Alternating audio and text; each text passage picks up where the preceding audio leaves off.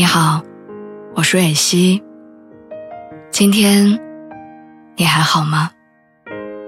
你可以在微信公众号和微博中搜索“蕊希”，花蕊的蕊，希望的希。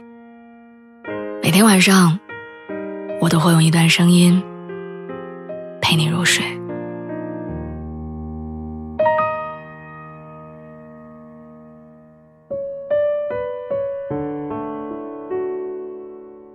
二零一四年的时候，有一条热门新闻，说的是一名九五后少年网恋几天之后受不了分手，结束了自己的生命。他发了若干条微博，直播自己吞安眠药和烧炭自杀的过程。虽然后来被发现，但当事人抢救无效死亡。他在直播的时候，评论里的人很多都以上帝视角评论着他的心智不成熟跟他的可笑，津津乐道的坦然模样。如同说起的，不过只是一个过家家的游戏。感情里伤心总是难免的，但不能一直沉沦。那些放不下的人，在踉踉跄跄间忘记了自己的形状，在失去以后，对自己一次又一次的惩罚。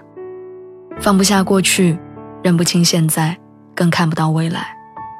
但人生并不长，你为一段错误感情消耗的精力和时光，都会阻拦你。走向新生活的进程。之前我听过这样一个故事：鳄鱼不管去哪里，走了多远，返回的时候，都只走自己曾经走过的路。捕猎人就在鳄鱼走过的路上插上一把刀，鳄鱼回来的时候，就会从插了刀的地方走过。他们忍着剧痛，肚皮被剖开，鲜血淋漓。感情里也是这样。那些不愿意放下的纠缠和执念，都会成为伤害你的刀子，在你回头张望的时候，刺痛你。不愿意放下的人，往往是觉得付出没得到理想的回应，沉迷于过往的回忆，深情不愿清醒。但爱情不是投资，千万不要觉得付出就有结果。回忆再美好，你也要直面它已经破碎的事实。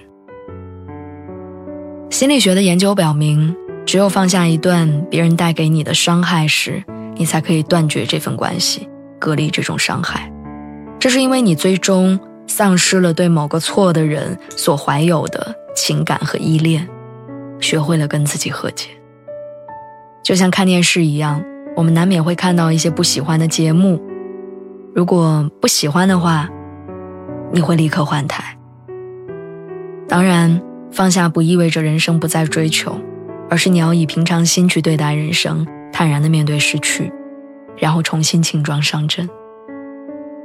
就像有人说，爱有时候不是恒久忍耐，不是恩爱与谦卑，爱混乱而复杂，可怕又自私。没有什么放不下的人，先放过自己比较重要。安，祝你好梦。